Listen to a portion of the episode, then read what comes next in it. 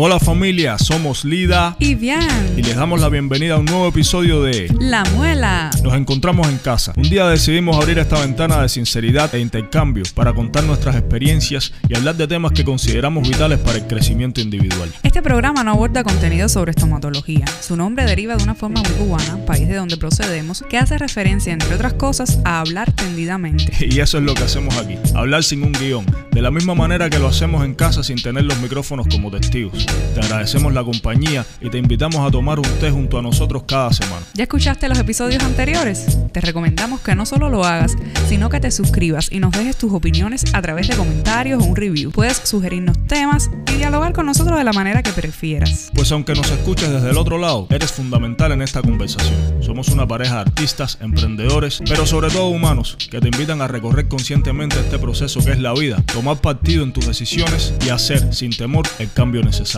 Anímate, sé parte activa de esta muela que te propone cuestionar, no conformarte, desaprender como un camino en el sendero de la transformación personal. Descubramos juntos aquellas creencias y patrones que tenemos inconscientemente asumidos. Vamos. Acompáñanos.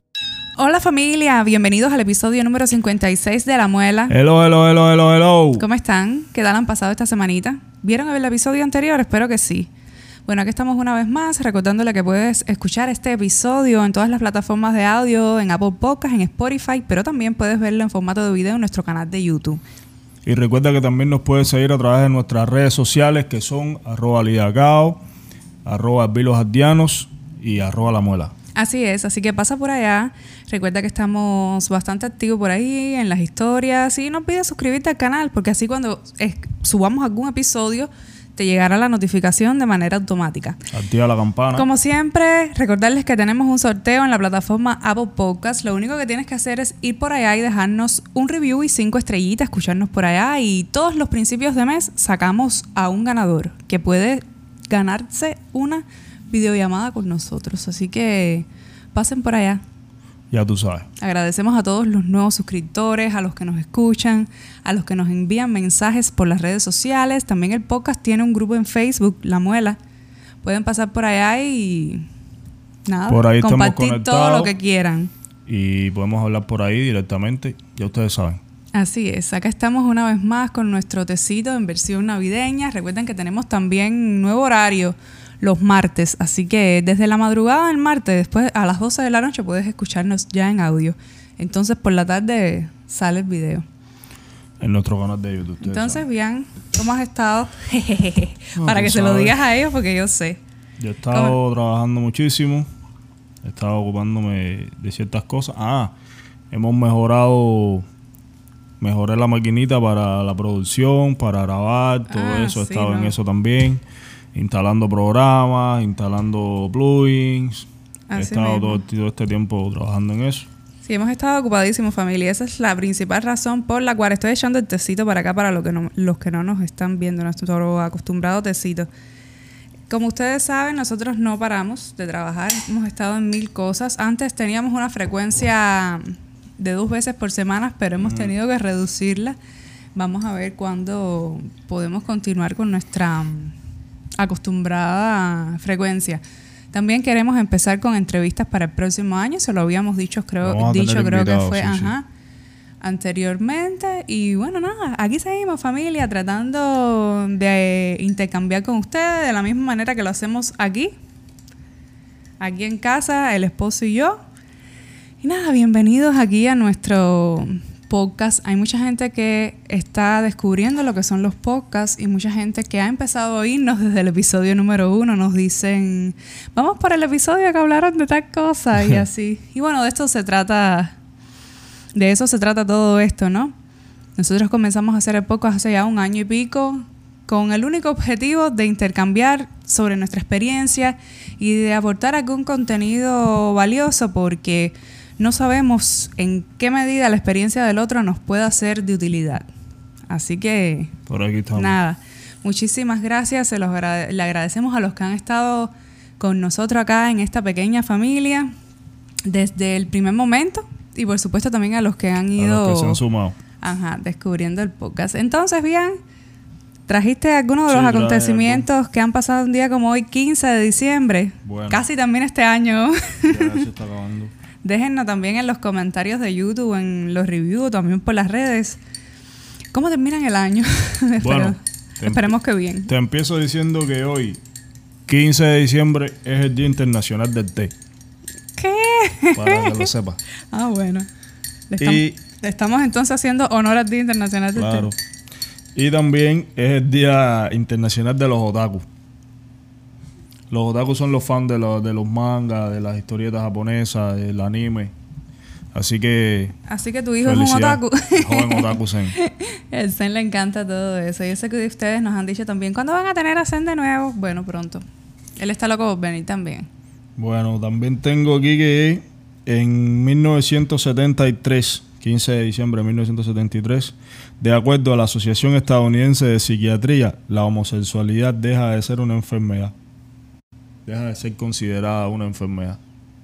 ¿Tú puedes creer eso? Es que nunca debió ser considerada una enfermedad porque ¿qué, cosa es? Enfermedad, yo creo que es considerar eso una enfermedad. Yo, yo, Eso sí es enfermedad. ¿Cómo el ser humano puede ser tan idiota, man? Ah. Imagínate. Ah. Así Bueno. mismo es. Tengo también que en ese mismo año, 1973. Ah, no, no, esta es la misma noticia, mala mía. Next, next. Sí, sí, sí. Ah, tengo también que en 1966 fallece el dibujante y cineasta estadounidense Walt Disney. Ah, Walt Disney. Sí. Y a ver qué más tengo. Ah, que también se. Espérate. Déjame buscarlo bien. A ver, vamos, vamos, vamos, vamos. Busca, busca, Sí, sí, sí, busca. se me perdió aquí, espérate, se me perdió Te enlagunaste. Se me perdió de aquí. Ay, Dios. Mm, Pues familia. ya, Ah, ya.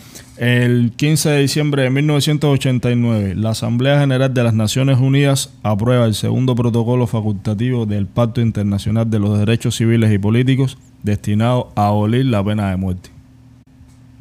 Mm. Eso sucedió en 1989. Eso es lo que tengo por ahí.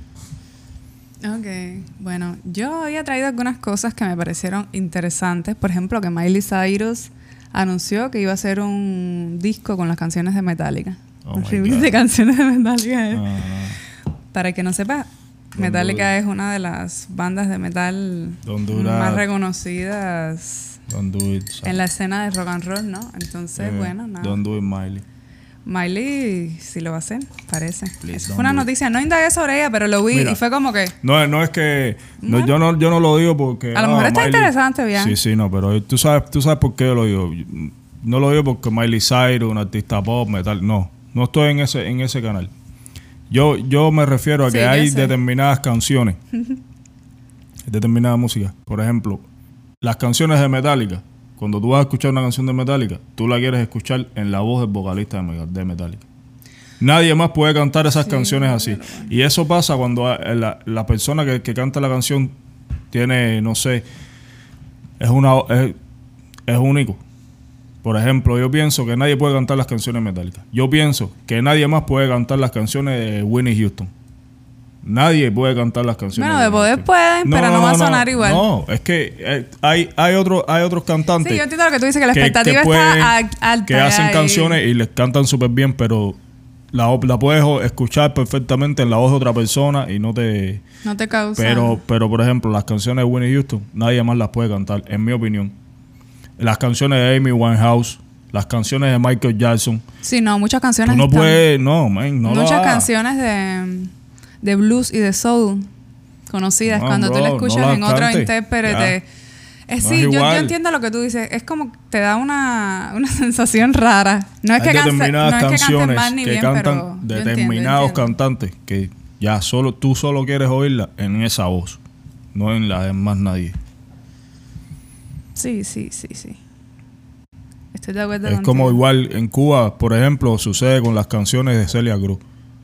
Tú ves una canción, Kimbara, Kimbara, Kimbara, Kimbara, Kimbara, Kimbara. Bueno, no solo en Cuba, porque Celia Cruz es Sí, internacional. sí, pero te digo, te digo porque el De cantante es cubano. Sí, Tú- sí. Esa canción la canta otra persona y ya no es igual. Las canciones de Benny Moré las canta otra persona y no, bro. No, nunca va a ser igual, No, sí, pero es que- yo, pero yo estoy de acuerdo que se haga porque es una manera también de mantener la música de esas personas de alguna manera Yo lo sé, yo lo entiendo. viva y que otras generaciones lo, lo descubran. Yo entiendo ese punto, pero yo te, yo te lo digo como, como, como no sé, lo de fanático de, la música. Lo de Metallica va a estar raro manera. porque...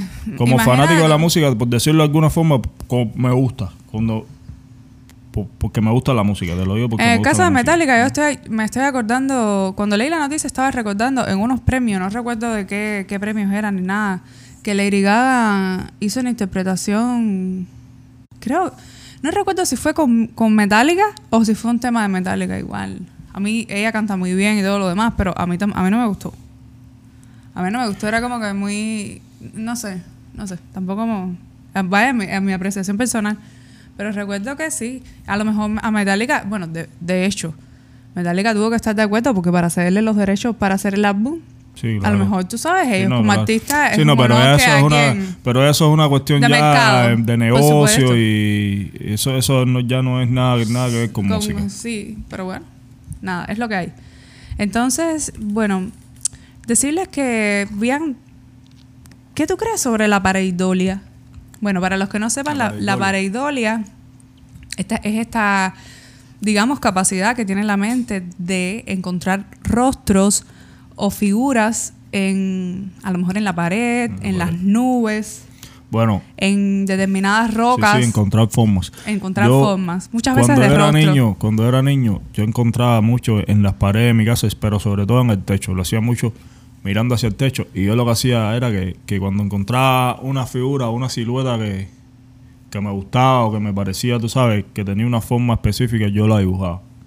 Bueno, yo hacía eso muchísimo en casa de mi abuela. Mi abuela mm, vivía, la casa de mi abuela era una casa colonial de Puntal Alto. Entonces, esas casas coloniales, hacer arquitectura bastante vieja, la- las paredes tenían humedad. Entonces, la humedad de las paredes hacía rostros, animales, y yo le encontraba historias a todo. A todo. Yo recuerdo que casi siempre cuando mm, me acostaba a mediodía con ella o en la noche, qué sé yo, me entretenía mirando y buscando las formas. Y habían ya determinadas que para mí yo, yo miraba para ahí y eran como figuras. Tú sabes que muchas veces también se ha asociado esto al fenómeno ovni. Por ejemplo, las- hay unas imágenes de pareidolia muy famosas que si no la han visto, se las recomiendo, que son las llamadas caras de Marte, que son imágenes que se han tenido de la superficie del planeta Marte y hay como una especie de cara. Y Oh, bueno, sí, hay sí. un millón. Usted pone pareidolia y, y le va a aparecer. Eh, Yo creo que es muy común, todos lo hemos hecho. Con las nubes, sobre todo, Sí, ¿verdad? Con las nubes también. a- Cuando yo iba a la playa me ponía mm, que con mis amigos o con mi familia a, a buscar, ¿no? Figuras en, la- en las nubes. Y las manchas de humedad. Sí, las manchas de humedad era lo que te decía en casa de, de mi abuela. Entonces, se ha demostrado, ah, muchas veces, eh, esto es asociado a los fenómenos ovni, a los fantasmas. También creo que tiene que ver con la cultura y la religiosidad, porque cuántas veces no han aparecido mm, imágenes de Jesucristo, lo asocian, o, o también apariciones marianas de la Virgen María. Yeah. Y puede ser eh, esta habilidad que tiene nuestro cerebro. Y la noticia es, una noticia de hace unos años, pero me pareció curiosa traerla acá porque choqué con ella en internet. Y es que se descubrió que esta habilidad no solo es única de los seres humanos, sino que hay una especie de monos que se llama macaca mulata que también pueden ver caras en los objetos. Wow. Así que bueno, ¿tú crees que sea pareidolia? ¿Tú crees que hay, hay algunas imágenes, por ejemplo, de fotos antiguas que se ven como si hubiera una entidad u otra persona? Entonces dicen que es pareidolia. ¿Crees que, por ejemplo, muchas imágenes que se asocian a entidades, a espectros, a, digamos, fantasmas, ¿crees que puedan ser pareidolia? ¿O que... Al- algunas sí, Eso pienso yo. algunas sí. Eso pienso yo, que hay algunas sí y otras no. Mira, por ejemplo, la, la, la mayoría de las que yo he visto que, que la gente asocia con la imagen de Jesús. Eso es una cuestión ya cultural. Sí, porque la gente religiosa, por supuesto. ve, por ejemplo, en la pared aparece una mancha que parece un hombre con pelo largo y barba y ya la gente au- au- automáticamente en- piensa en Jesús. Porque esa es la imagen Sí, es- que, que toda la vida nos han dicho Que es- es- era así, Jesucristo era de esta forma. Nadie sabe Sí, si, tiene si que ver con las realmente era así. Nadie sabe si, No, si realmente supuesto. era así. Pero bueno, la, la, la imagen que, que tenemos es esa. Ya, tú ves una mancha en la pared que parece un hombre con barba y automáticamente vas a pensar en eso. Sí. Es lo que te digo, tiene que ver con las creencias, con los patrones que nos han dicho desde pequeños, tanto religiosos como Pero- culturales. Ya tú, tú verás Claro. lo que tiene que ver contigo. Pero definitivamente yo sí creo en la existencia de de, De, de almas. entidades. sí. Yo también. No solo creo, sino que lo hemos experimentado. y, y ha, y ha sido muy real, ¿no? Un día hablaremos eh, de alguna de nuestras experiencias llamadas, entre comillas, paranormales, que para mí Ah, yo creo que es su- súper normal. Yo creo que mucha gente, un alto por ciento, hemos experimentado todo este tipo de, de situaciones. También hay una cosa que, se, que son las impregnaciones energéticas que pueden ocasionar que situaciones que han pasado en un lugar específico se manifiesten. Lo mismo en la pared o que se quede, o, o que se quede ese residuo energético ahí. O sea, el tema es bastante complejo, pero bueno. Se ha descubierto también que esta especie de monos experimenta la pareidolia también. Así que fenómenos Bueno, físicos Y que sepamos, porque no a lo mejor sabe. también otros animales también lo, lo experimentan, Por supuesto. simplemente no sabemos. Sí, por supuesto. Bueno, la otra noticia que traía por acá curiosa es que Hein Eshet, que fue casi 30 años un profesor y director de los programas espaciales del Ministerio de Defensa de Israel y es un ex militar retirado con honores y una persona bien preparada, afirmó que existía vida extraterrestre y que el gobierno norteamericano lo sabía y no solo lo sabía, sino que tenía pactos con ellos. Oh my God. Y no solo que tenía pactos con ellos, sino que había una base intrate- intraterrena. Bueno, intraterrena no. Intra, Subterránea. ajá, subterránea. Intraterrena es en la Tierra, ¿no? Eh, dentro de Marte. Habían bases donde confluían extraterrestres con, con militares norteamericanos. Esto ha dejado en shock a todo el mundo porque se trata de una persona reconocida, ¿no? Y causó bastante polémica.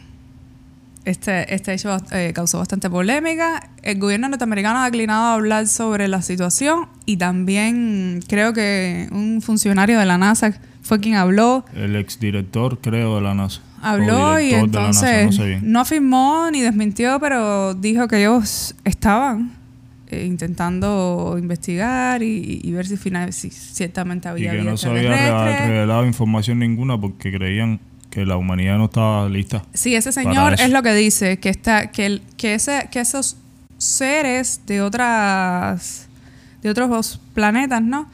Estaban ocultos porque no creían que todavía la humanidad tenía el nivel de conciencia suficiente como para revelarse. Además que ellos estaban también junto con los humanos intentando develar eh, cosas sobre nuestra humanidad. Wow. Entonces que estaba en, ese, en esa situación. Hay un poco de polémica también porque dio la casualidad que este señor también está promocionando un libro. Entonces, Ah, en realidad no se sabe si es cierto porque lo dice, pero no muestra pruebas tampoco. No da pruebas de que esto sea cierto. Yo creo que cuando alguien sale con una información de este tipo, debe tener pruebas suficientes. Entonces mucha gente está diciendo, no, él es ya un... está retirado, tiene ahora este libro, lo hace por promover el libro. Eh, también estaban cuestionándole que lo- lanzó la noticia en un diario por suscripción. Oh, O sea, no fue Sí, sí. tampoco en un medio oficial, como que si querías develar esta verdad, ¿por qué no mm, lo hiciste a través de un medio gratis? En fin, estamos con esa noticia. Yo recuerdo que el año pasado, cuando hicimos estos programas especiales de Navidad, que eran tres, ¿te acuerdas? Por semana, dijimos también, y coincidió con que fue al finalizar del año pasado, no recuerdo otra funcionaria de mm, retirada que había dicho también que creía No, muchos la vida hecho. extraterrestre. Bueno, eso lo dejamos a interpretación de cada quien. Pero es que, no sé, es que a mí yo, yo no necesito que nadie me diga que, que hay vida extraterrestre. Yo, yo sé que la hay. Yo, claro que sí. Nunca he visto un extraterrestre, pero Sí, Sí, la es hay. una intuición, vivo ¿verdad? con eso perfectamente tranquilo. Exactamente. no sé, a mí no me... Yo también lo creo, pero mm, no creo que necesariamente hay- sean así como lo tenemos concebido, aunque, aunque creo que sí, aunque creo que también. Y creo que su, su manera de, de, de moverse interdimensionalmente es muy distinta también a lo que creemos. No siempre va a ser en nave, ni las naves van a ser densas como creemos, como tipo un avión, no sé. Yo tengo mis teorías con respecto de eso, ¿no? Pero Sí. bueno, en realidad no también, pero sabemos. A mí ciertamente me da, me da igual. Te da igual que existan bastantes problemas y Sí, situaciones no, tenemos yo sé aquí que existen, con yo nuestra- sé que existen, para estar estoy seguro que eso. existen, estoy seguro que existen, pero Eh, no te cambia la vida, no da igual. Claro. Y si, concho, si existen, tú ¿por sabes, qué? verlo no, de no. lo que tienen que hacer es acabar de, de- de- de darnos la luz, a ver si, si esta humanidad, no esperen a que la No, humanidad no, tome el nivel de conciencia, sino que en caso de existir, pues que, que nos auxilien de alguna manera o que nos digan, no sé, es lo que pienso. Realmente es lo que te digo, nosotros tenemos tantas situaciones en nuestro día a día y ya como está este mundo, como para que tam- también están pensando en que si hay vida extraterrestre, ok, quien lo haga, pero... ok, perfecto. Pero te digo, a mí me da igual. Ajá. Como verlos, como que no. Yo tengo un amigo que, que afirma que vio un ovni.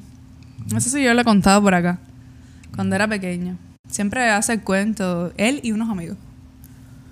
¿Te acuerdas que Sen una vez nos dijo que había visto un ovni con sus amigos? Ah, también esto es un tema. Bueno, familia, yo les decía en mis redes sociales, para los que me siguen, seguramente habrán visto que en los comentarios astrológicos que suelo hacer en mis historias, había comentado que estábamos en temporada de eclipses. Las semanas anteriores estuvimos en temporada entre eclipses y precisamente ayer hubo uno bien fuerte en grado 23 de Sagitario. Y eso, una de las consecuencias o, o de lo, lo que podemos sentir con la influencia de los eclipses es estar un poco incómodos energéticamente, es una sensación de agotamiento a lo mejor. Claro, a todo el mundo le puede dar diferente, ¿no? Hay quien a lo mejor no, a lo mejor estás, no, no te das cuenta, pero sí son algunas de las cosas, ¿no? Que, que pudiéramos experimentar durante los eclipses. Sensación de, es como un drenaje energético, sensación de cansancio, agotamiento, pero también incomodidad, insomnio, sueños raros. Que de hecho durante los eclipses yo siempre recomiendo hacerle caso a todos los sueños, si es posible anotarlos, porque como son cosas que suceden, eventos astrológicos que marcan procesos evolutivos, precisamente porque ocurren en los nodos, que son unos puntos matemáticos que hablan de nuestra evolución, podemos tender a estar irascibles o de, perdón, o de alguna manera estar enojados o enfadados. ¿Y qué tal bien si hablamos en el día de hoy de estos temas? Sobre a propósito del eclipse y también porque creo que esto es un tema bastante importante porque hemos pensado alguna vez, ay, perdón, estoy ronca, déjame tomar un poquito de, de té. hemos pensado alguna vez por qué nos ponemos, nos enojamos. Yo, de- yo quiero que, que, empezara- que empecemos con una frase que yo encontré de Nicolás Tomaseo, que dice, la ira ofusca la mente, pero hace transparente el corazón. Mm, Yo creo que es así. sí, Yo creo que es así. Porque yo... yo está mira, buenísima la frase. Yo, yo siempre digo, o sea, la, la gente siempre tiende a, no, la ira es mala, es cierto. La ira es mala, el odio es malo, esto es malo, pero yo, yo creo que no hay nada que nos haga más humanos que eso. Porque el amor, la buena, la, ¿sabes? Como la buena vibra, e- e- el amor, los sentimientos esos positivos, llamados sentimientos positivos. Eso es, es muy fácil fingirlo. Es fácil, tú sabes, engañar a la gente aparentando eso. Pero la ira, cosas como la ira, como el odio, como esas cosas, eso no es se que yo puede creo que la ira trae eh, el odio. Entonces, no hay nada más. Yo creo que, que, que a pesar de todo lo negativo que trae, o sea, la ira y todos esos sentimientos negativos, yo creo que es una, es la, una forma pura, pura de sinceridad. Sí, yo lo que creo es que es, un- que es como toda emoción, nos advierte sobre situaciones internas. Si no ponte a pensar, desde pequeño es algo que nosotros sentimos. Es Estamos natural, es, sí. es- es- es natural. Eso no es Sí. nada que tú, tú no aprendes a, a tener ira, tú no aprendes. Eso viene. Sí. Bueno, Ryan Martin, que es un investigador sobre el tema, tiene un TED hablando de la ira, del enojo, también tiene un podcast. Lo ve como un gran motivador. Claro. Y es importante entender la diferencia entre sentir ira y actuar con ira o actuar violentamente. O sea, traducir la- la- el sentimiento a la acción física. Es, es una, son cosas distintas. Sí, Son cosas distintas. Porque no es que ahora, porque la gente pueden malinterpretar lo que estoy diciendo. Yo sigo pensando que no hay nada que nos haga más humanos que la ira, que esos sentimientos, porque eso no se... Yo no conozco a nadie que haya fingido, ah, una molestia. No, y no solo por el hecho de fingir bien, lo que O, sucede o a es lo que- mejor sí, pero no, nunca, no he conocido nunca a nadie que haya fingido odiar a alguien. Pero sí he conocido mucha gente que ha fingido querer a alguien. Todo el mundo en algún momento lo ha hecho. Entonces, para mí, ese tipo de, de emociones y de sentimientos son los que más, son los más sinceros. Bueno, te decía que Ryan Martin ve esto como una motivación. Y precisamente tiene que ver con lo que tú estabas diciendo de que cómo este comportamiento en nosotros no lo debemos reprimir, sino más bien saber canalizarlo. Claro. Convertirlo en algo. Ajá, no Positivo. llegar a la violencia ni a resultados que te puedan ir degenerando internamente. Que ahí es donde está el conflicto principal. Yo creo que, mm, que nos han enseñado a reprimir los momentos de ira, los momentos de enojo, y no lo hemos visto como, como que traen un gran potencial que podemos aprovechar en otra área de la experiencia, ¿no? Él decía, me remito nuevamente porque tengo bien fresco ese TED, em, que de la misma manera que cuando nos provoca, cuando tenemos sed, nos provoca tomar agua, cuando tenemos ira o sentimos enfado o enojo, debemos ver qué gatilla ese enojo, qué hay detrás de eso. Y tratar de, de canalizarlo de otra manera. Culturalmente nos han enseñado a negar esa ira, a reprimirlo. Si no, Sí, ese tipo de emociones y sentimientos. sí. De hecho, hasta en la literatura, recuerda cuando hablamos de, o, o escuchamos, ¿no? Sobre la cólera de los dioses, o sobre la ira de Dios.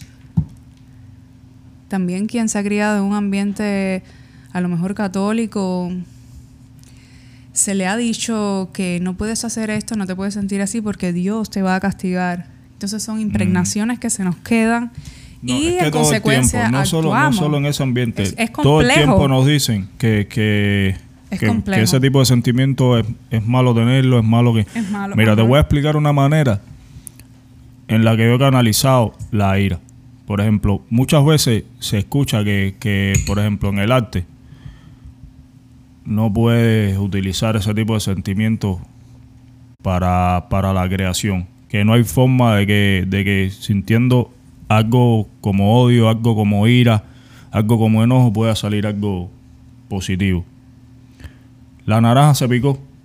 Es una de las mejores canciones que yo he escrito en mi vida. Y No, es una eso yo te iba a decir. de las que Tú más- eres ejemplo es- de, es- de cómo es una de las eso. canciones que más le gusta a la gente de las que yo he hecho. De qué, qué tú puedes percibir, qué tú puedes sentir en esa canción. Amor, tú No. puedes sentir.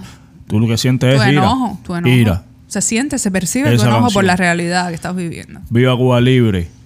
Eh, Todas esas canciones son canciones hechas desde el enojo, desde la ira. Por eso es que es tan importante no reprimir. Si tú lo puedes canalizar, en este caso creativamente, es lo ideal porque lo que sucede es que Lo que pasa es que se no. tiende a reprimir en la memoria.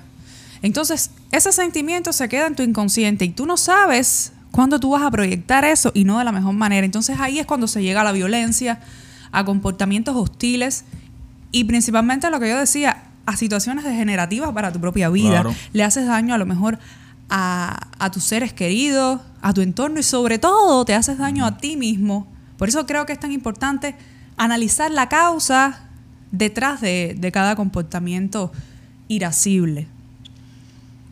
Claro, y ya te digo, esas canciones, por Expresarte, ejemplo, protestar si tienes que protestar. por ejemplo, de Cancerbero. Esta es mi canción favorita de Cancerbero. Yo no creo que haya escuchado todas las canciones que él ha hecho, pero esta es mi favorita. De todas las que he escuchado, este- mi favorita es Jeremías 17.5. Eso no es una canción de amor. No. Esa, esa, esa canción es oscura, oscura, oscura. Y yo creo que por eso me gusta tanto. Porque a mí ese tipo de... A mí me llama, la, me, me llama la atención. Resuenas porque Y- te está y- hablando de y- algo que resuena Y no con- quiero que se sientan ofendidos. Pero viendo lo, ñoño que es el público de rap, me causa... Explica lo me- que es ñoño, porque sí, hay que mucha son como gente muy... que no debe saber. Todo es el amor y la buena vibra, la hermandad, no sé qué. Es como que la no parte real, negativa la quieres reprimir. Eso no es real. Me, me, me extraña mucho que esa canción haya funcionado tanto porque es, bro, esa canción está dura. Y yo, y yo creo que yo conecté mucho con esa canción. Yo nunca había oído un rapero decir, ojalá te mueras, antiguo compadre, y encontrarte en el infierno para volverte a matar. No sé si la frase dice así, para volverte a matar. Yo, alguien decir, ojalá te mueras, en una canción de rap, Está fuerte. yo nunca la había oído, por lo menos en español. Sí, pero hay que ponerse en Y el todas las cosas que dice la canción. Es, para mí esa es Ese una de las mejores que canciones que, se ha escrito en el rap en español. Una de las mejores canciones que se ha escrito en el rap en español, en mi opinión, es esa canción, Jeremías 17.5 de Cancerbero.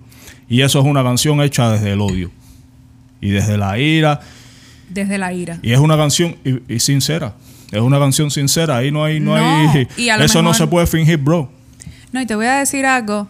Uno lo ve como que, ay, qué oscuro, qué. Y, enseguida, no se puede enseguida fingir. te puede saltar el juicio de por qué. Sí, sí. Ay, pero tenía ganas de matarlo. Claro. Pónganse a pensar, Pero para él a lo mejor fue una, una especie de terapia. A lo No, mejor no, pero y lo piensa dijo, si tú no lo mató. No, pero o sea, es- esa es la ejecutó. cosa. Ahí está la diferencia. No asesinó a nadie, convirtió eso en una canción. Pero ahora, piensa si tú no. a- todo el mundo ha, senti- ha sentido eso alguna vez. Todo el mundo. Vamos a, vamos a quitarnos la careta. Todo el mundo ha sentido odio por alguien. Todo el mundo ha sentido ira. Todo el mundo ha sentido ganas de hacerle daño a alguien. Todo el mundo. Es un mecanismo Eso también es, de es- defensa es que interna. es lo que te digo. No hay nada más humano que eso. Sí, sí, sí, sí. Por eso te digo. Y entonces, este tipo de sentimientos, este tipo de, de- de emociones, sí, sí sirven, bro, para convertirlos en, en algo positivo y en algo que pueda quedar y, y en algo que te haga pensar. Y, sí, sí. Para mí sí. Y sobre todo que te haga descubrir internamente qué hay detrás de esa emoción. Y te ayude a dar otro te- tipo te de a pasos cuestionarte positivos. porque Exactamente. Tú, lo, tú oyes eso y tú dices, Wow, yo he sentido eso, sentido bro. eso. Yo he sentido eso. Y, y puede ser que la canción te diga, te hable de esa forma, pero a la vez te haga pensar de que, ok, pero yo no, yo no voy a hacer eso. Yo Y no no, vale la pena. ¿Y por qué Yo estoy no- así? No, es que exteriorizas todo ahí. Lo dejas en el tema. Y a su vez ese, ese tema a lo mejor sirve para que otra persona se conecte con esa parte Claro. con esa parte no tan positiva, pero que forma parte de nosotros. Y si la negamos, puede ser peor. Y en el rap, precisamente en la música que hacemos, en el rap, bro, no hay un recurso que se haya usado más en la historia del rap que no sea la ira. No hay un recurso que no se haya usado más para escribir rap que no sea la ira, que no sea el enojo, que no sea el descontento, que no sea la frustración. Por eso, te decía es que crear- eso es pff, material da- Creativo, material creativo. para el rap diario, eso eso es diario, eso es como la materia prima de, de- de- para para para que para hacer rap. Yo creo que, que, a ver, yo como mujer, por ejemplo, la ira en la mujer socialmente también se ha reprimido. De pequeña se nos ha dicho que no podemos enojarnos porque nos vemos feas. Ey, Se No, te pones fea. Sí, no puedes Eh. enojarte que te pones fea. Entonces, muchas mujeres crecemos con esta, con esta limitación y esos patrones incorporados de que está feo, de que es malo enojarse, de que no puedes sentir ira, porque tú tienes un rol en la sociedad de aliviar, o sea, de alivianarle el paso a, a otra persona, de pasar la mano, tú eres la persona sensible la persona que tiene que estar contenta, riéndose, que tiene que pedir perdón. a veces por determinados comportamientos. Y muchas veces reprimimos la ira, no sé, en los trabajos o con nuestra familia o en nuestro entorno inmediato, precisamente porque cuando se nos señala, se nos ha privado ese derecho que uno tiene de, de expresarse. Es un comportamiento inconsciente. ¿Por qué? Te van a decir, no, si tú tienes el derecho a expresarte, pero muchas veces no lo hacemos por temor a a lo mejor perder un trabajo, a, a lo mejor no ser aceptada o a que se nos juzgue. Y entonces tendemos a, a frustrarnos, muchas veces a canalizar esta ira llorando. Esto pasa también, obviamente, con los hombres. No quiero entrar en una situación de género, pero siempre es como que Sí, pero a los hombres sucede. sucede diferente. sucede de diferente. hecho, la sensi- sensibilidad en los hombres se ha tapiñado también y se ha mm, validado la ira como un comportamiento Claro. Como de hombría, de, validar la- virilidad. La, virilidad, eso es. Exactamente. Yeah. Sucede de otra manera, cuestionable igualmente, pero estoy hablando desde mi perspectiva, por ejemplo, de mujer y conociendo también lo que nos pasa a muchísimas mujeres. A veces nos enfadamos y no, no, no, son las hormonas. O cuando estamos embarazadas, no, no, no, es porque está embarazada. Ah, así son las mujeres, cosas de mujeres. O cuando somos niñas, ah, es una niña. Siempre hay una justificación que, que tapiña las verdaderas razones por las que a lo mejor uno puede estar eh, enfadado o sentir, o sentir una ira. Y va eh, sumergiendo a la persona en una especie de represión, de represión interna, que esto puede hasta causar problemas físicos. No, y que. Y que Situaciones que uno las somatiza físicamente. Ese y tipo por de supuesto de- eh, eh, en la sociedad también, porque uno se va reprimi- reprimiendo. Sí, sí. Pero lo que te iba a decir es que ese tipo de emociones tú las vas reprimiendo y reprimiendo y reprimiendo y reprimiendo y reprimiendo hasta un día. Sí, es lo que te hasta digo. un día que eso hace. O hace así, o te Explota. enfermas. O te enfermas. sí, sí. Definitivamente. Te puedes O te enfermar enfermas. psicológicamente, tú sabes. O. Sí, pues eso puede dar, dar traste con enfermedades psiquiátricas. Y también con, con enfermedades físicas. No quiero entrar específicamente en una cuestión de género, porque por supuesto que es mucho más complejo que eso y más profundo. No, pero ciertamente, culturalmente, a- Pero a, es las mujeres siempre se le dice ese tipo de cosas sí, y, a lo- sí. y a los hombres, a los varones, siempre es como que si te dicen algo, le rompes la cara. Sí, sí. Si- y si no puede con las manos, le hago un palo. Sí, entonces se ha Es afianzado como esa ese, sensación de que el hombre "Ah, tiene tienes que, que ser, ser... el desafiante, el de usar la ira para Yeah. todo esto. O sea, y yo creo que también en el caso de las mujeres, em, nos, nos dicen cuando estamos o solemos tener un comportamiento enojado, exteriorizar nuestra ira, ah, no, es una histérica. O la palabra de moda, es una tóxica. La tóxica. ¿Por qué no le dicen tóxico a los hombres? ¿Te das cuenta? A mí no me da gracia porque... La tóxica. A mí no me da gracia porque yo creo que esto es un problema que está de- degenerando cada día más. Y, y- y muchas veces no se le suele hacer caso a situaciones importantes, no solo para ellas Claro. o para nosotras, no, sino situaciones importantes que, no sé, en un colectivo de trabajo o en un ambiente que, que incluya a más de una persona, no sé, en un grupo que una mujer plantee, pero a lo mejor lo plantea desde su ira, desde su impotencia o desde su frustración, entonces no se le toma en cuenta porque es la histérica. O porque, ah, porque, ah, porque es mujer. Eso Eh, está fuerte. Y esos comportamientos, o tiene la menstruación. Oye, que Mira, entonces, bueno, eh, eso es lo que hay. Así estamos. Y entonces el hombre sí se puede enfadar. El hombre sí se puede enfadar, dar gritos que igual. Criar un hombre creyendo que, pa- que, que- que parte de su validación como hombre es la, e- ese- esos comportamientos irascibles y validando la ira, validando el enojo como, como manera identitaria, porque está bien que, que todo el mundo mm, se Todo ponga se bravo, que todo el mundo se enoje, eso está bien y aquí estamos hablando precisamente de no reprimirlo, pero el problema es que no podemos verlo a la ligera. También a veces nos enojamos cuando otro se enoja. En vez de buscar la situación, en lugar de buscar la situación que hay detrás, una persona querida tuya, no sé, un- los Pero es padres. que piensa, piensa un momento. Es En un momento determinado tú te enojas con alguien y tú, y tú lo dices en el momento, mira, estoy molesto por esto. Eso puede solucionar Sí, el problema. es lo que te digo, buscar de hay una mejor manera causa. que si tú te enojas y te quedas callado, te- te, enojas y te quedas callado, sí. te enojas, y lo que, lo que te- la, la situación que te enoja sigue sucediendo y sucediendo y sucediendo, el día que no puedas reprimirlo más, ese día ya no le vas a decir, mira, estoy molesto por esto. Ese día ah, vas. Imagínate tú que ahora yo pensando desde el punto de vista astrológico. Claro, se dice que es arquetípico, simbólico, pero mira esto. Nuestra afirmación que lo da el planeta Marte es el dios de la guerra. Es. Ares, el dios griego de la guerra.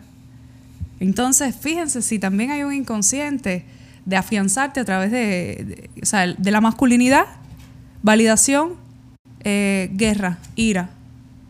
Entonces yo creo que, que, que hay que hacer un análisis ahí, sobre todo interno, a los que nos están escuchando. Claro. Cuando vayamos a tener ese comportamiento irascible, pensar, o sea, en el momento que uno está enojado, es una nebulosa. No vas a analizar nada, por supuesto. Porque ahí mm, vienen una muchísimos patrones fisiológicos a intervenir. Incluso el cuerpo segrega determinadas sustancias químicas que no podemos controlar. Adrenalina y etcétera. Pero cuando suceda, cuando pasa ese momento, ver qué pasó ahí. Porque si no, ese, ese mismo patrón irascible puede reproducirse y puede llegar a una situación mayor. Claro, mira, yo encontré un estudio aquí que habla sobre diferentes razones que pueden hacernos sentir ira o enojarnos. Ajá. Y dice que podemos enojarnos cuando nos sentimos atacados o lastimados física o emocionalmente, ignorados, rechazados o excluidos, engañados, acusados injustamente o avergonzados, frustrados ante una pérdida o ante la posibilidad de lograr lo que de no lograr lo que deseamos y sentirnos inferiores o devaluados. Pero el coraje aumenta o se prolonga cuando pensamos que algo es injusto, las cosas y las personas deberían ser diferentes, las personas tienen que actuar como nosotros queremos o pensamos que es lo correcto, alguna persona se siente superior a nosotros, alguien quiere aprovecharse de nosotros, si nos enojamos conseguimos lo que queremos o si atacamos primero evitamos ser atacados. Muy interesante. Entonces, creo que valdría la pena pensar en qué circunstancias nosotros nos hemos sentido así y si es un patrón en nuestra vida. Puedo mandarles un ejercicio rapidito. Porque nos gusta dar todo este tipo de información, pero que también ustedes interactúen y puedan reconocerlas en ustedes mismos. Por ejemplo, se me ocurre que podrían hacer, y es un ejercicio bastante bueno, bastante potente, que te va a ayudar a lidiar con esa parte tuya de la ira, porque está bien sentir ira en un momento determinado. De hecho, somos, estamos diciendo aquí que no debemos reprimirlo, pero debemos estar conscientes de cuando es un patrón que se ha repetido en nuestras vidas. Porque no es lo mismo cuando éramos niños, por qué nos enojábamos, y cuando adolescentes, ahora. Entonces, ir viendo si a lo largo de la vida se, se repiten estos patrones. Podemos hacer dos listas. Una donde pongamos personas que nos que nos molesten, Que nos hacen sentir que nos enojados. hacen sentir enojados. Y en otro lugar, situaciones. Y luego ver si hay un punto común entre las dos. Y a partir de ahí buscar en qué momento de nuestra vida nos hemos sentido así, si es algo que se repite por años. ¿Cómo podemos, qué, qué situación interna nuestra hay detrás de cada, de cada enojo? Es decir, aprender a reconocer qué es lo que gatilla o las causas que gatillan nuestro enojo o nuestra ira. Porque a lo mejor son situaciones aisladas, pero venimos repitiendo determinado esquema a lo largo de, nuestra, de nuestras etapas. ¿No? Entonces, reconocer por qué una parte nuestra se activa cuando nosotros vivenciamos todo esto con estas personas o con estas situaciones. Entonces, leerla como si no fueran nuestras. Podemos hacerlo también. Claro. Ustedes la leen como si no fueran suyas y analizarlos en tercera persona.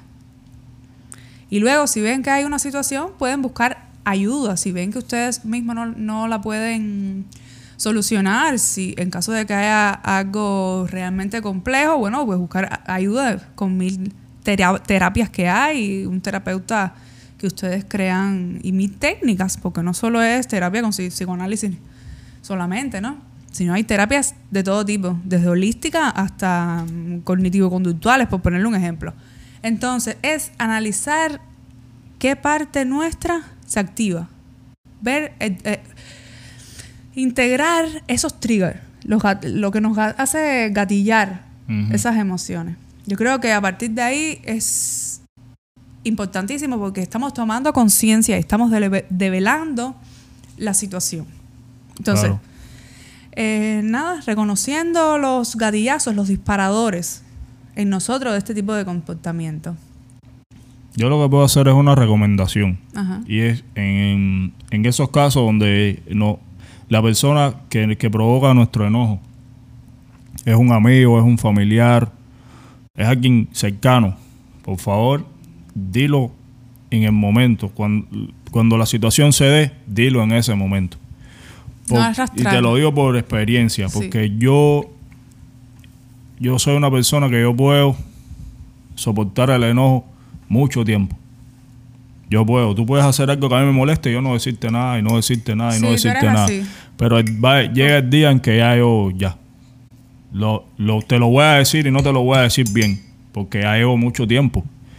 Pero, prole- pero la situación es que nunca te lo había dicho. Y entonces en ese momento es cuando la, la gente, cuando tú le dices, mira, eh, ya, esto no lo vas a hacer más porque ya.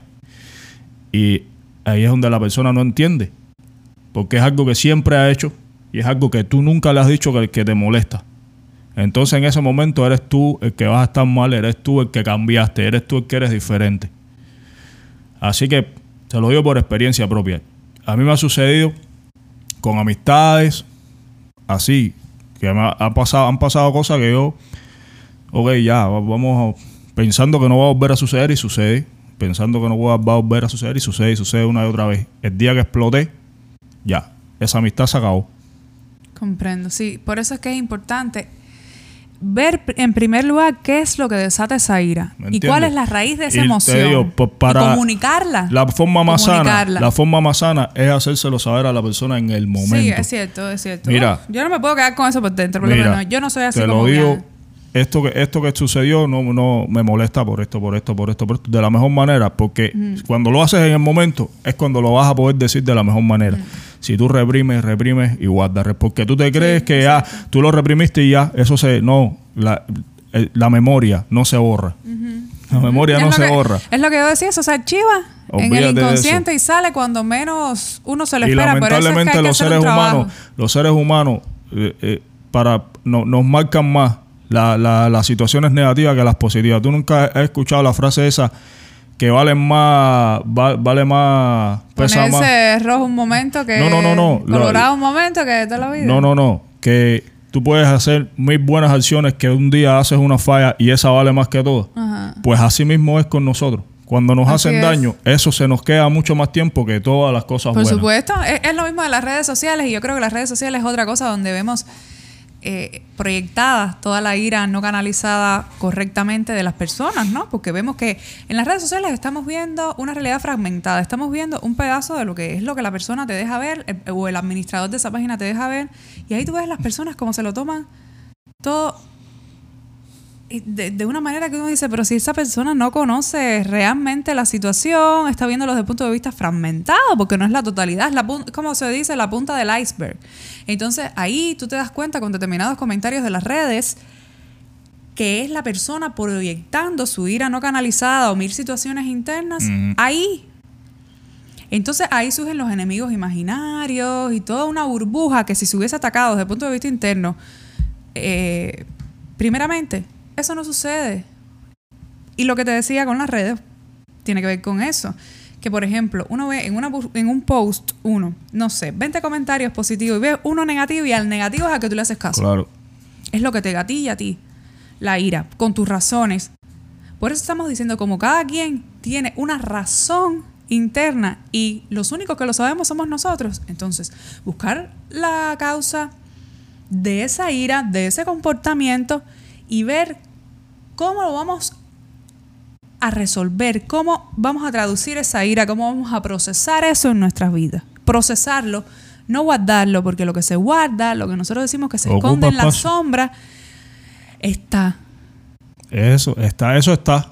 Eso no es que ya voy, a- voy a- voy a olvidarme de esto porque esto no vale la pena. No te olvidas. Eso tú no lo vas a olvidar. A veces eso, a veces, No lo vas a olvidar. imagínense si no es así que mm, a veces la ira se desencadena automáticamente. Y si no piensa, por ejemplo, cuando hemos estado, yo he estado con un vaso de agua y, se- y- y te la viro encima, se te desata un comportamiento, por ejemplo, o nos pisan, vamos en un, no sé, estamos en, en un bus, supón tú, o en el metro, la gente que coge subway, te, te pisan sin querer, tu comportamiento instintivo es, ¡ay! Porque hay un dolor, hay una, hay una reacción física. Claro. Entonces, de la misma manera ocurre cuando no son cosas tan tangibles. Ocurre con situaciones que vamos negando, que vamos reprimiendo por miedos, por angustia, y la vamos echando en esa sombra, la barremos para ahí. Cuando menos se lo Es que- esperen, es eso que a hace... veces, a veces uno lo hace por, por, tú sabes, por tratando de entender al otro. Sí, no. Pero va a llegar un día, va a llegar un día en que vas a decirle a mí quién me entiende. ¿Me entiendes? Va a salir tu egoísmo y te va a decir, bueno, ¿y a nosotros quién? ¿A nosotros quién nos entiende? Y en ese momento ya, ya, ya la, no, no vas a expres- a expresar las cosas de la mejor manera. Ya ni, va, ni vas, a, más vas a manejar la situación de la manera más inteligente o de la manera más adecuada.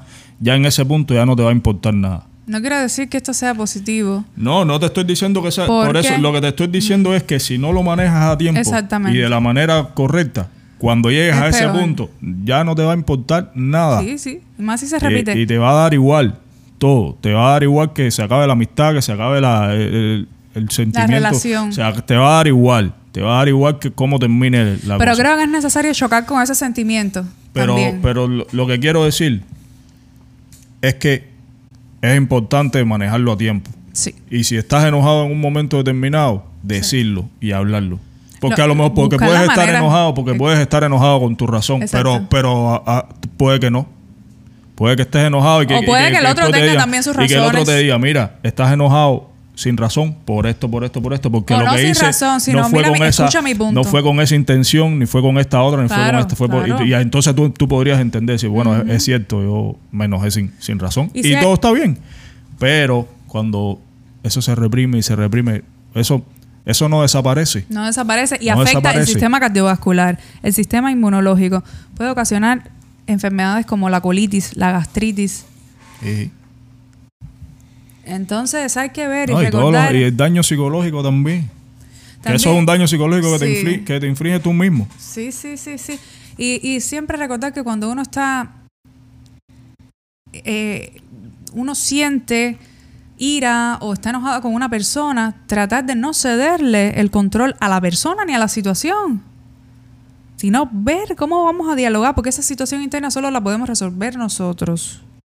Cuando tú piensas mucho tiempo en un problema, en una situación con otra persona, le estás cediendo a la persona el control. Control que tienes tú, porque tú eres quien controla tu vida y quien único puedes tener mm, las riendas de tus sentimientos, de tus pensamientos. Entonces creo que, que así surgen las situaciones imaginarias, enemigos y personas que se anclan a la ira como una forma de supervivencia. O sea, para tapar emociones, que es más fácil taparlas que trabajarlas. Por eso es que sucede también. Así que es, es necesario contar cosas que nos enojen. Por ejemplo, personas que no están eh, cumpliendo ahora mismo con la norma sanitaria. A mí, me, a mí eso me causa ira. Eso me Y el otro día me molesta muchísimo, pero me, me enfado porque digo, estas son una de las cosas que ahora mismo, en el día de hoy, a mí me están gatillando mi, mi enojo. Por ejemplo, cuando estamos en un lugar público y vemos personas sin el tapabocas o vemos personas que claramente no están cumpliendo con las normas. Entonces, eh, a mí eso, por ejemplo, es una de las cosas que más me, A mí me, molesta. molestan. A mí me molesta cuando y digo, alguien no está- depende de mí, trato de hacerme un trabajo y, y de cumplir las normas yo, ¿no? Yo no soy el más correcto, pero a, a mí me molesta mucho cuando alguien está comiendo o tiene algo en la mano y tiene un cesto de basura cerca y, y, y aún así tira las cosas en el piso. Eso me molesta mucho. Tú no estás viendo eso Un ahí. cesto, sí. Bótalo Sí, ahí. sí. Eso me molesta Una mucho. papelera. Me molesta mucho la gente que habla alto por teléfono. En- cerca de gente que es desconocida. Yo no quiero oír tu conversación. Sí, hay determinadas normas no generales de educación que la gente sabemos que, Eso me molesta mucho también. que no, no les hace caso y se las pasan por el arco de triunfo. Triunfo. Entonces, también es, el mal humor. Dime algo del mal humor. ¿Qué nos puede desatar ser- mal humor también? Yo puedo ser un poco gruñón también. Comportamientos Yo lo fisiológicos. reconozco- Lo reconozco también. Hay comportamientos fisiológicos que nos desatan el mal humor. Por ejemplo, cuando tengo hambre, se me desata. Cuando tengo sueño, yo no puedo tener sueño. ni puedo tener hambre. Eso es una cosa que gatilla Sí, mi, mi, mi enojo. Es, un, es ese, ese mal humor, esa incomodidad, ¿no? Mira, ahora que estábamos hablando de eso, yo, yo me acuerdo cuando yo estaba, yo tenía como 16 años, yo estaba estudiando en, en, un, en un tecnológico de, de construcción civil, porque yo había, primero empecé en el, en el pre, preuniversitario, pero hice solo décimo grado y después me cambié a, a un tecnológico de construcción civil que José Martí, que está ahí cerca del aeropuerto en Boya. Sí, sé que la Bueno. termina el uno. Ah, eh, todavía en aquel momento se hacía lo de la escuela al campo. Sí. You know, que era un tiempo de curso donde te mandaban a, a- Al campo. campo a trabajar. Eran como un mes o algo de eso. Y entonces yo recuerdo que nos pusieron en, en un sitio a lo que teníamos que hacer era recoger papas. Sí, Era- la papa era el clásico. Ajá. Ya creo que en Cuba no hay ni papa. No, ahora uf, con seis papas candela. Era recoger papas, sacos de papas. Pero siempre la- la- nos ponían a, a trabajar una, o sea, una hembra y un varón. Y a mí me tocó una muchachita del aula- de mi aula. Men, yo no te puedo explicar. Yo- ¿Qué no pasó? te puedo explicar. Porque no- era nada más, ella estaba bien todo el tiempo. Ah, venía en el camión ese riéndose, no sé qué. Era nada más pisar el campo, esa chiquita empezaba a quejarse.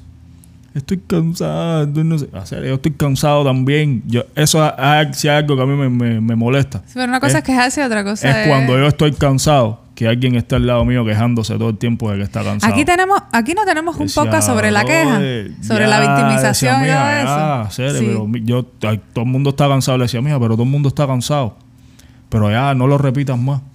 ¿Entiendes? Porque era sin parar. "Ah, estoy cansado, estoy cansado. No paraba de decir eso. No, es que el problema es cuando en un grupo hay una persona con decía, ok, todo está eso. bien. Bueno, tú sabes ya, ya lo que yo hacía. Yo le decía, mira, coge. Yo llenaba el primer saco de papas, le decía, lo, lo llenaba y le decía, siéntate en el saco. Y sal de al lado mío. siéntate ahí que yo voy a recoger las papas solo. Pobrecita, bien. Sienta, mira, pero, pero de verdad, ella de verdad, yo, yo sabía que eso no era que ella estaba fingiendo porque ella lloraba. Se sentía mal. Lloraba, lloraba, lloraba. Yo le decía, pero le decía, "Sí, mira, Mira, que lo del campo está en candela. yo le decía, mija, yo estoy cansado también.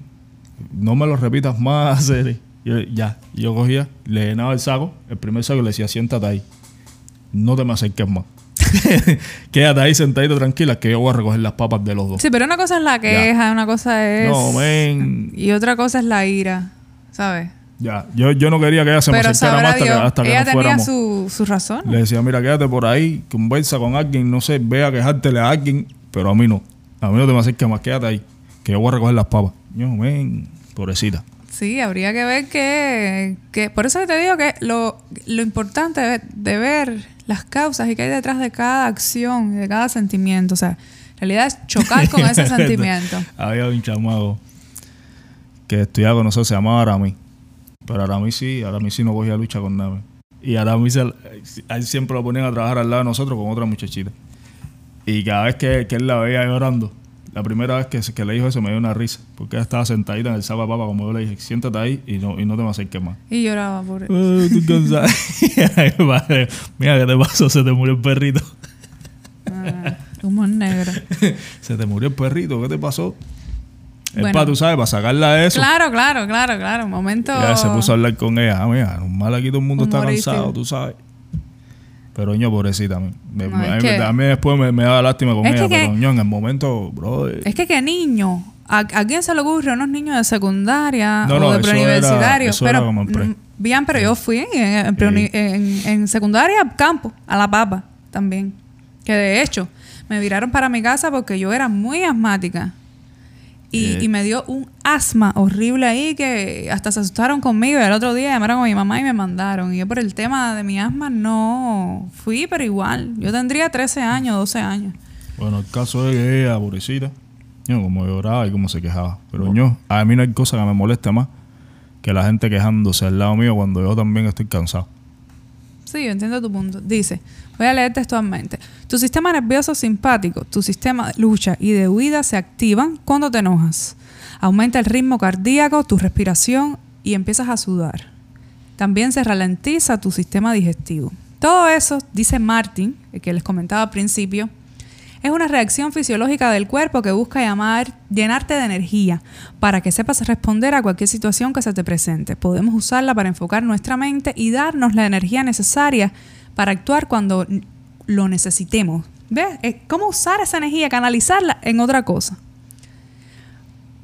La ira no es mala en sí misma, solo necesitamos ejercer control sobre esta emoción tan poderosa y difícil de manejar para canalizarla de manera efectiva. Lo mismo que, comentábamos acá, ¿no? De esta manera evitamos abocarnos, perdón, a una espiral sin fin. sí, también. Abocarnos a una espiral sin fin de ira y agresión. Y bueno, es energía, como todo. ¿Cómo nosotros vamos a canalizar esa energía del enojo, de la frustración? Por supuesto, no en ese momento, pero en otra cosa. O como lo hiciste tú, traducirla en rap, en tu caso. Podemos. el arte siempre va a ser una manera efectiva para quien resuene con ello, porque la creatividad te activa el inconsciente, te ayuda a trabajar con esas cosas que tenemos escondidas. Mira, eh, eh, en los animales existe algo que psicológicamente se explica como un mecanismo de desencadenamiento innato. Sí, es una, esto también es un, mecanismo. Mecanismo de desencadenamiento innato. Y esto, eh, para explicarlo en una situación, por ejemplo, a veces tú tienes una mascota, tu mascota, y es tu mascota toda la vida y todo bien. Y un día tú lo estás acariciando y, y por alguna razón el perro te reacciona y te muerde. Ese es el mecanismo de desencadenamiento innato. Y eso puede darlo por cualquier cosa, por un lugar que lo tocaste, por un olor que sintió, claro. por lo que sea. Sí, por un tema fisiológico. Ajá. Bueno, quiero terminar ya el podcast con una frase de Séneca que dice, la ira, dos puntos.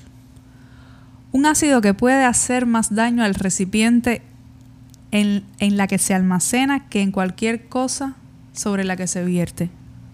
Claro.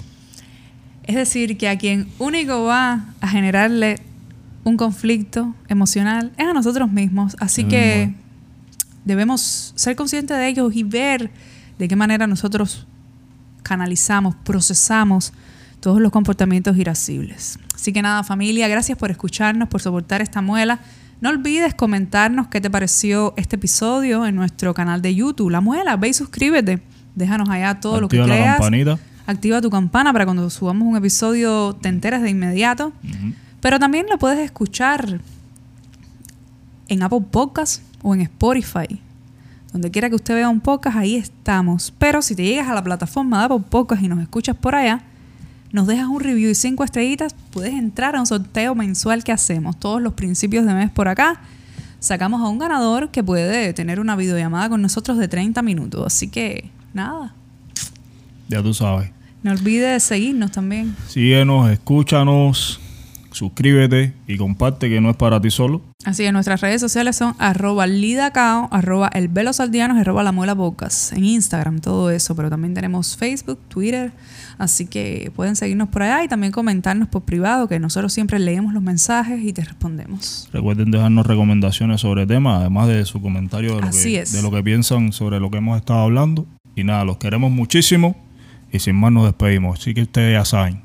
Piensa con mente positiva. Y actúa positivamente. Un abrazo. Camina. Gracias por llegar hasta aquí. Tremenda muela, ¿no? Así mismo. Ahora piensa de qué manera nuestra experiencia o lo que acá te contamos puede serte de utilidad. Anota qué has hecho hoy. Reflexiona si valió la pena. ¿Qué debes incorporar o eliminar de tu jornada? Encuentra esa razón para que el día de mañana sea diferente. Nos vemos en otro episodio. No olvides escuchar los anteriores. Un, abrazo.